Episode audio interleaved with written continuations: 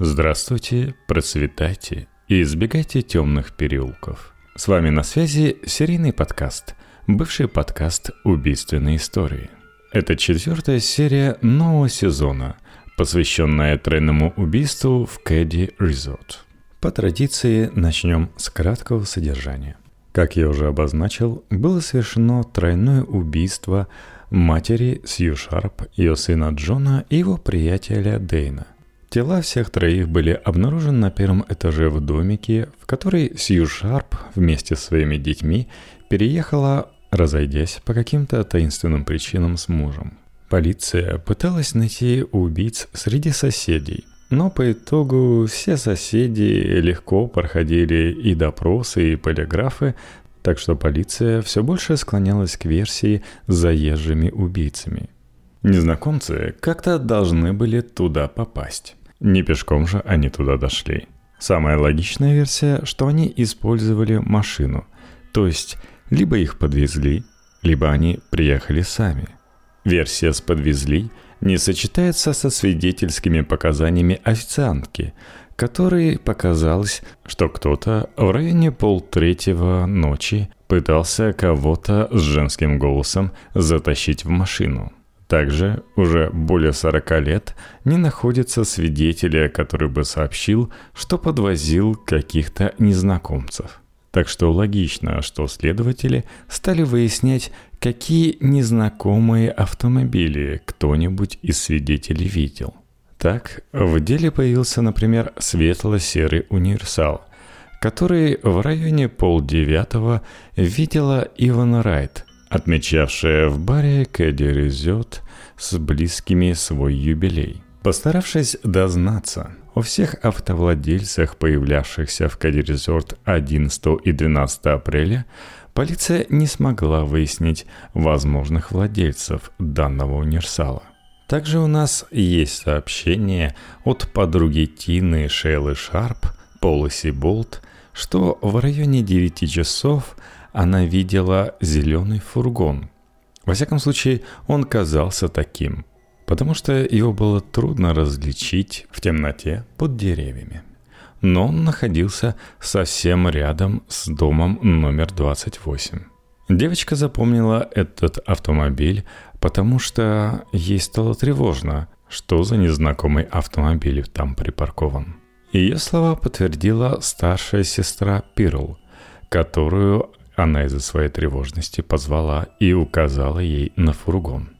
Также у нас есть один свидетель, который в районе полуночи выезжал из Кади Резот, двигаясь по дороге из поселка в сторону моста через Спаниш Грик для того, чтобы выехать на автотрассу. И не доезжая до моста, увидел то ли минивэн, то ли фургон какого-то темного цвета стоявший с выключенными огнями. Никого в машине и рядом с ней он не разглядел. Вообще ему подумалось, что машину как будто пытались замаскировать. Отогнали в сторону от дороги и припарковали в кустах. Всего 400 метров отделяло автомобиль и место убийства. Кстати, в этом случае у нас снова всплывают райты. Брат Иван, Джеймс – сообщает, что тоже видел этот автомобиль.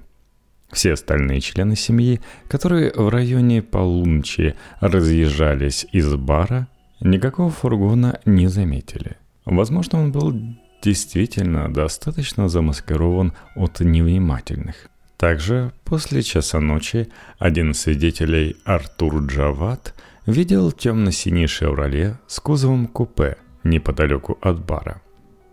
Артур Джават, кстати, сам чуть не вкатился в число подозреваемых. Он проживал в домике номер 11 вместе со своим другом Джейсом Ли Джонсом. И тот сообщил, что Артур дважды ходил в бар. Вот последний раз он и видел ту машину. А также Артур сообщал, что эту ночь он проведет в домике номер 24 у Катибоска – но дело в том, что Кэти заявила, что никакого Артура у нее ночью не было. И у полиции появилась версия А не мог ли нетрезвый, отвергнутый любовник завалиться в номер 28 и устроить там пьяный дебош с приставаниями к Сью Шарп, переросший в смертельный конфликт после того, как подростки вернулись домой?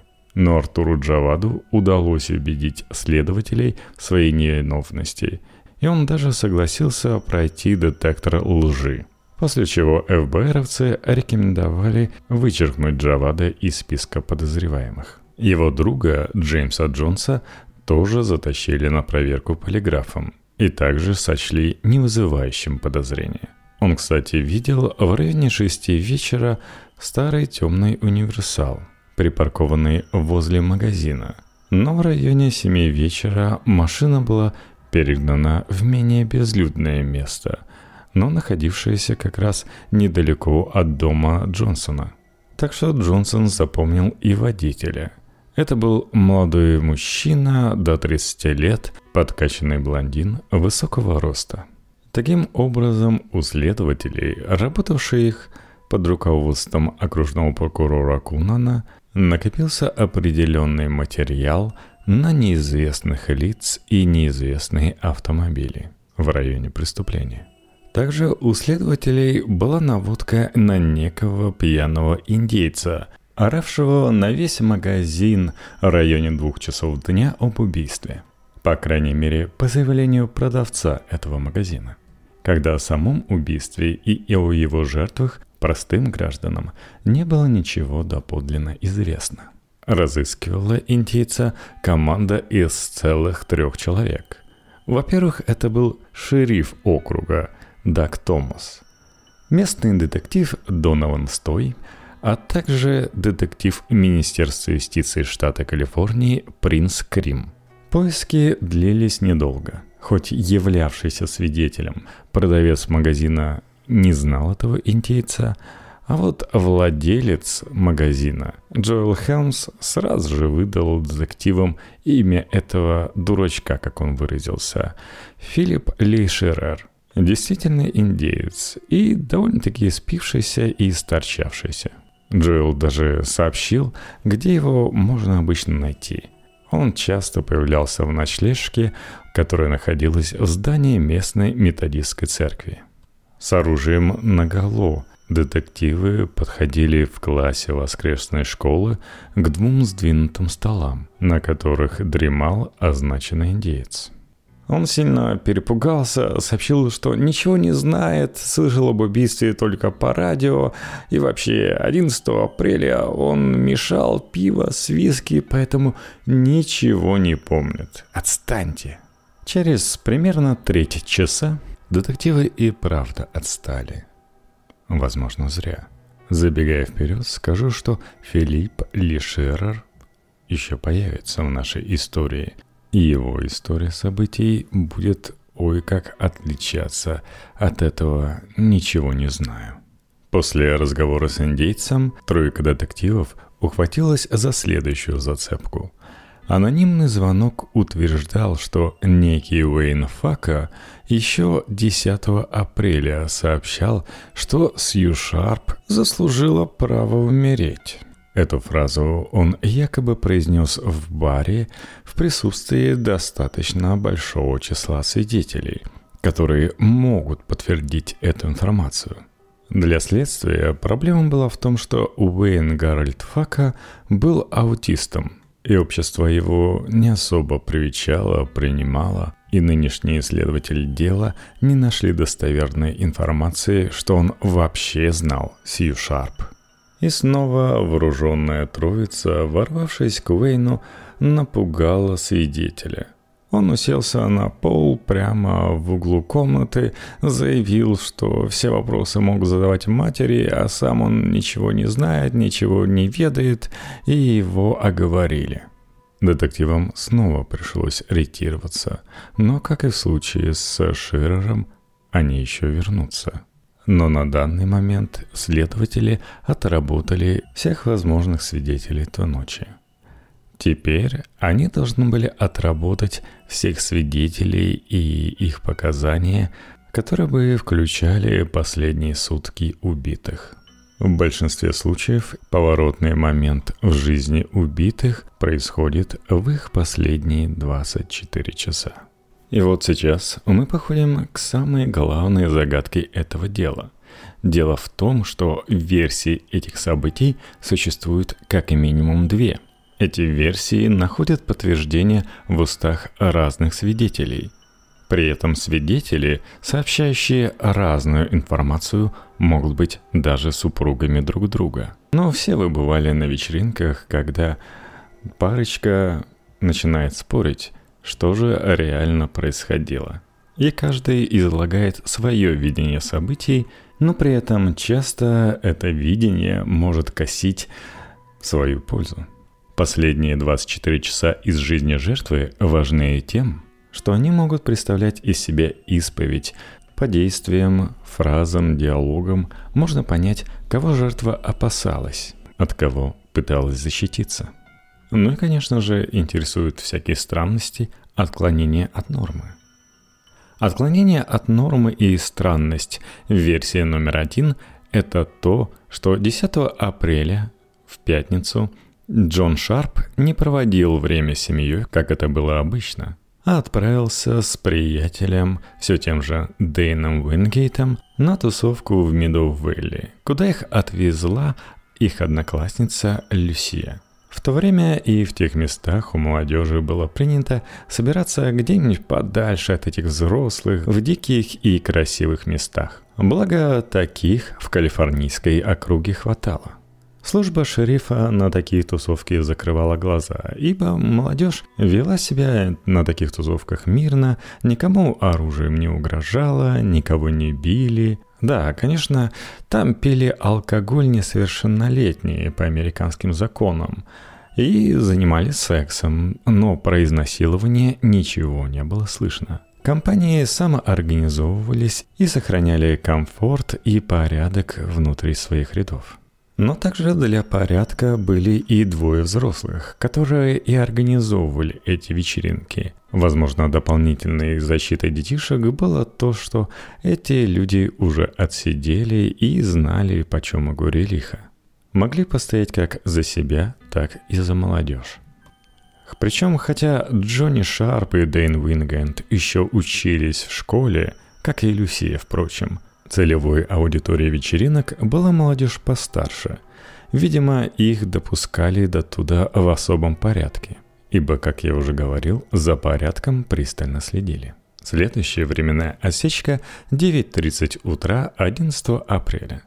Как я уже говорил, они провели то утро на аттракционах в Квинси. Сью Шарп посадила в машину Шейлу, Рика Грега и того самого Джастина Исона – Шелла, впрочем, вышла в Квинси и пошла к своей школьной подруге, Элис Томас. К тому же у Элис имелся привлекательный брат Генри. И надо сказать, что Генри с Шейлой друг другу симпатизировали. Но уже в 10.15 э, Сью заехала за ней, а чего-то в Ганснер-парке дети слишком быстро наигрались. И машина поехала в Кэдди Резот. Обратная поездка проходила снова мимо Ганснер-парка, где они увидели Джонни и Дейна. Причем так до конца и неизвестно, ночевали ли они дома или провели всю ночь на дискотеке и потом рано утром сами добрались до Квинси. В любом случае, на предложение Сью поехать и отобедать дома, подростки ответили согласием, и в обратную сторону машина двигалась уже набитая под завязку. По пути они заехали за покупками в магазин, и машина приехала к домику номер 28 в Кэдди Резот только к 12 часам дня, где их встретила Тина, которая все это время провела дома – Рик и Джастин заявили, что они вроде как сыты, в парке неплохо налопались, так что покатаются лучше по округе на великах. Чуть позже в их компанию влился пятилетний Грег. После обеда Джон и Дейн сообщили Сью, что собираются ехать снова в Квинси. Сказали, что поедут автостопом. Как вы помните, у них намечалась новая вечеринка, теперь на горе Хук – Это было вполне себе цивилизованное место, там были и скамеечки, и обзорные площадки, и неплохая подъездная дорога. При этом стоит обратить внимание, что после обеда Джон переодевается. Он меняет джинсы на спортивный костюм. Это важное доказательство того, что днем он был в доме номер 28. По многочисленным свидетельствам, на пятничной вечеринке он был одет иначе, чем в субботу вечером. По воспоминаниям Шейлы, сразу же после ухода брата она отправилась болтать с той самой подружкой Элис. АТС зафиксировала время звонка – 13 часов 30 минут. То есть друзья поехали в Квинси где-то в полвторого.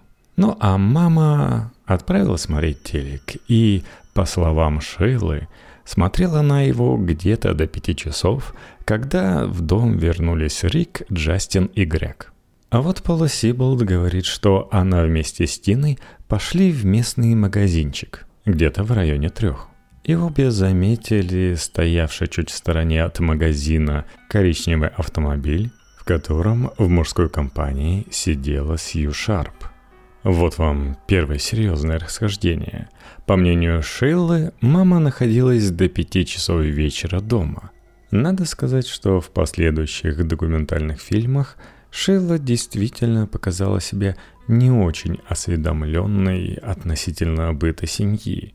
Даже ее младший брат Рик на записях отвечал более уверенно о происходившем в то время в их доме. А вот Пола Сиблд утверждает, что в 15 часов была в машине с Дэрилом Джи, который вышел из машины и тоже пошел в сторону магазина. Где Пола спросил его, «А что это делает Сью у тебя в машине, Джи?» На что парень простодушно ответил, что встречались с нею у него дома.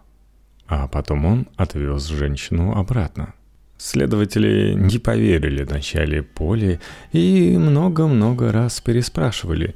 Может быть, она что-то перепутала, может быть, это было не вчера, а днем ранее.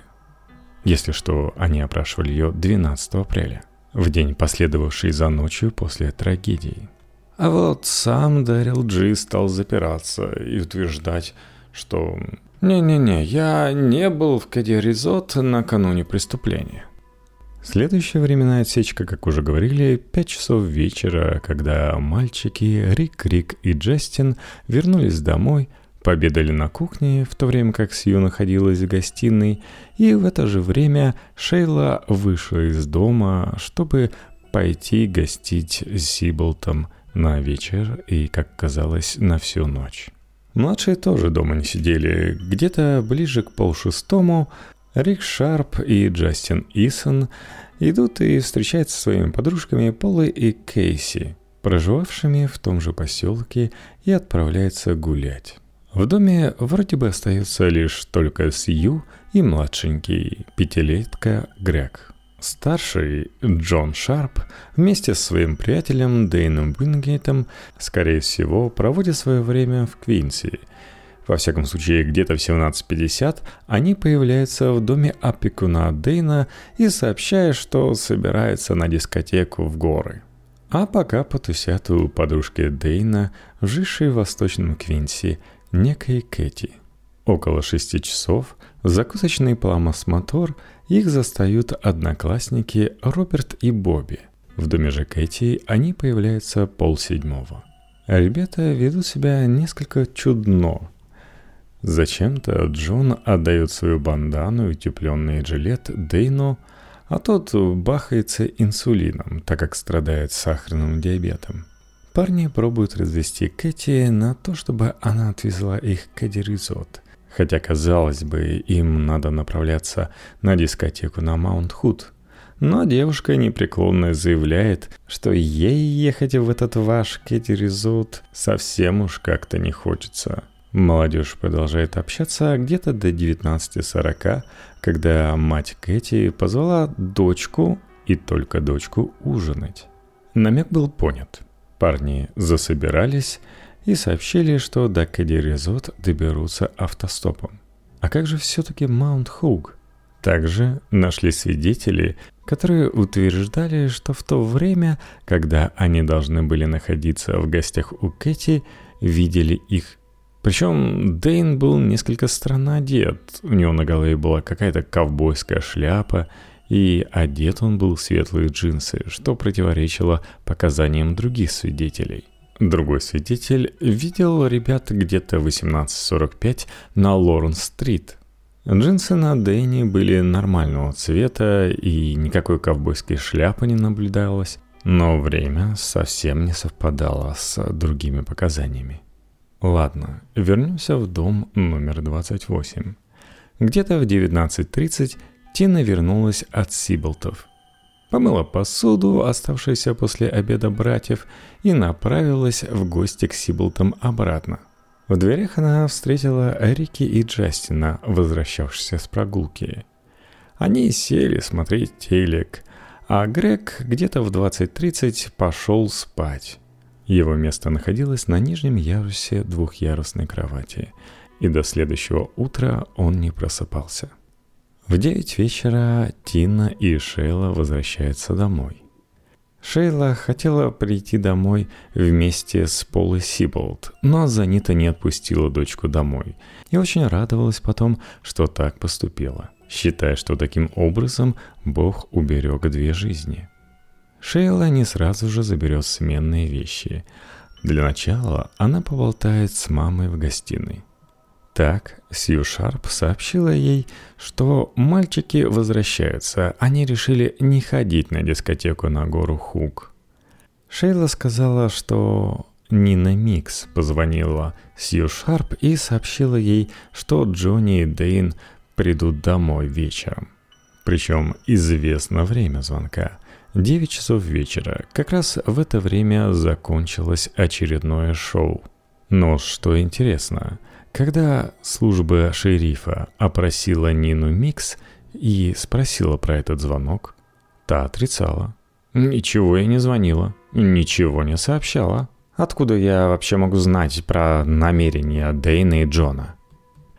Где-то через час пятнадцать, в 10 часов 15 минут, Шейла покидает дом номер 28 и идет к Сиблтам. А вот старших парней некая Бетси видит в 20.15 на обочине автострады номер 70 рядом с Квинси, ловящих попутку в стороны Кэдди Резот. Вечеринка же на горе Хуг началась где-то в районе 9. Следователи опросили максимальное количество молодежи, побывавшей на этой вечеринке, и никто не смог засвидетельствовать, что видел парней на ней. В районе 9 часов вечера Джона Шарпа и Дэйна Уингейта видят на автозаправке Exxon. Они снова ловят попутную машину в сторону Кеди. На этот раз их увидели целых три свидетельницы – которые проезжали мимо на своей автомашине.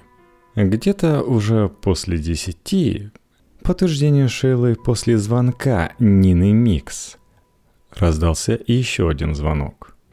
Сью снова подняла трубку и несколько раз произнесла «Who is it?» в тишину. Еще не было десяти часов, когда Тина переоделась в голубую футболку, джинсы и пошла спать. В 9.35 два одноклассника Джона и Дейна, Дэвид и Джой, возвращались как раз с вечеринки на горе Хук. По их словам, тамошняя музыка им не зашла. И видит их все на той же автозаправке Exxon. Они даже остановились и где-то 5-10 минут болтали. Из этого разговора они выяснили, что Джон и Дейн тоже были все-таки на этой вечеринке на горе Хук – но тоже с нее ушли. О причинах ухода ребята в разговоре не обмолвились. В 10 часов вечера некая Полла, обитавшая в домике номер 18, была разбужена лаем своей собаки. Собаки хватило на пару минут, после чего Пола уснула снова – в этот момент Шейла все еще находилась в домике номер 28 и видела, как Рик и Джастин поднялись в свою спальню. В спальне, по утверждению Рика и Джастина, они немножко поболтали, посмеялись и легли спать. Рик всю ночь не просыпался. Джастин тоже не помнил ничего такого. Одноклассники Джона, Дэвид и Джой продолжают кататься по округе и снова проезжают мимо автозаправки. Это было где-то в районе 22.10-22.15. И они снова там видят нашу парочку. В доме напротив 28-го семейство Сиблтов укладывается спать в районе 11 часов вечера. Снаружи все спокойно, все тихо, в воздухе разлито спокойствие курортного поселка. Ничего не предвещало страшного в этот субботний вечер. Примерно в это же время Джона и Дейна видят все на той же заправке. Приезжавшая парочка решила, что хоть им по пути, но в такое время брать подростков им что-то стремновато.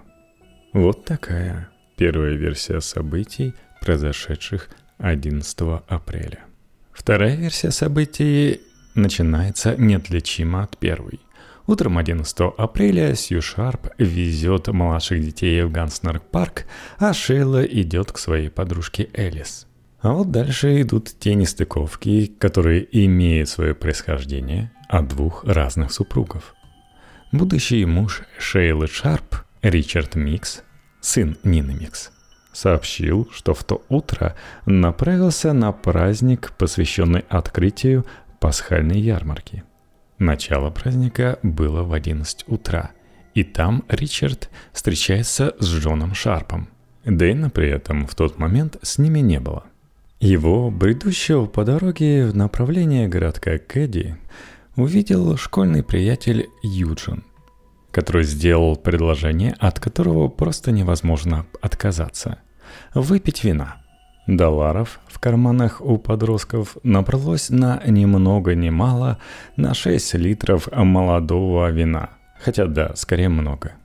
Юджин последний раз видел своего товарища после того, как они приговорили все 6 литров, направлявшегося в Кэдди, не в Кэдди Резот, в надежде серьезно поговорить со своей бывшей девушкой Сьюзен.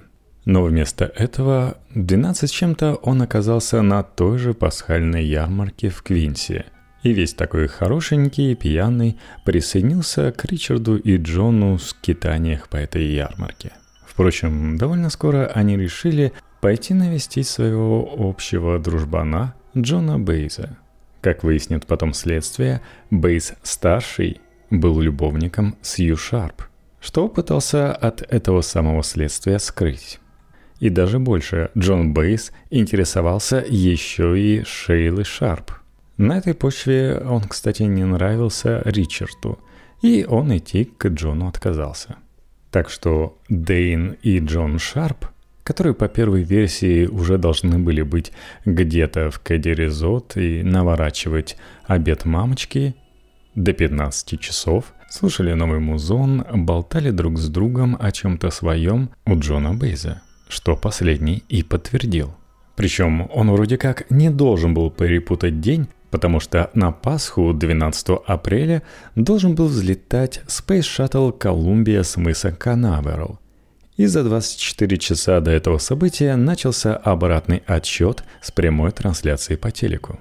И Джон Бейс точно помнит, как они вместе смотрели эту трансляцию – Именно у Джона Бейза парочка решила, что да ну его эту вечернюю дискотеку, на предыдущей они уже были, так что поедем напрямую к Эдди Резот, и Дэйн заночует вместе с Джоном. По словам Джона, ушли они в три часа дня и направились на ту самую злополучную заправку Эксон. Нашлась даже девушка, которая знала их и согласилась подвести до заправки – Правда, по ее ощущениям, это случилось в районе часа дня. Но это не суть важно, да и доверять своим ощущениям, и когда не фиксируешься на конкретное время, особенно в субботу, да не стоит. Ну а ребята, получается, по этой версии, ловят попутку до Кэдди больше 7 часов. За это время можно было пару раз, ковыряясь на носу, добраться до Кэдди и обратно. Но в итоге у нас есть две версии. Исследователи больше склоняются именно ко второй. Выбирая между мужем и женой, Рики Никсом и Шейлой Шарп, именно Рики. Выглядит так, что пока загадок намного больше, чем ответов на них. Надеюсь, вы помните, как я рад вашим комментариям, как я рад вашим отзывам. Напоминаю, что особенно на iTunes, так как это помогает продвижению подкаста. Также хочу заметить, что поддержать меня вы можете на целых двух страничках patreon.com slash в подкасте и boosty.to slash в подкасте. Там этот выпуск выйдет определенно раньше. Также, конечно, хочу передать большой привет Анастасии, которая подписалась на соответствующий тир. Иногда я туда выкладываю чисто то, что уже успел записать. Во всяком случае, в этот раз так было.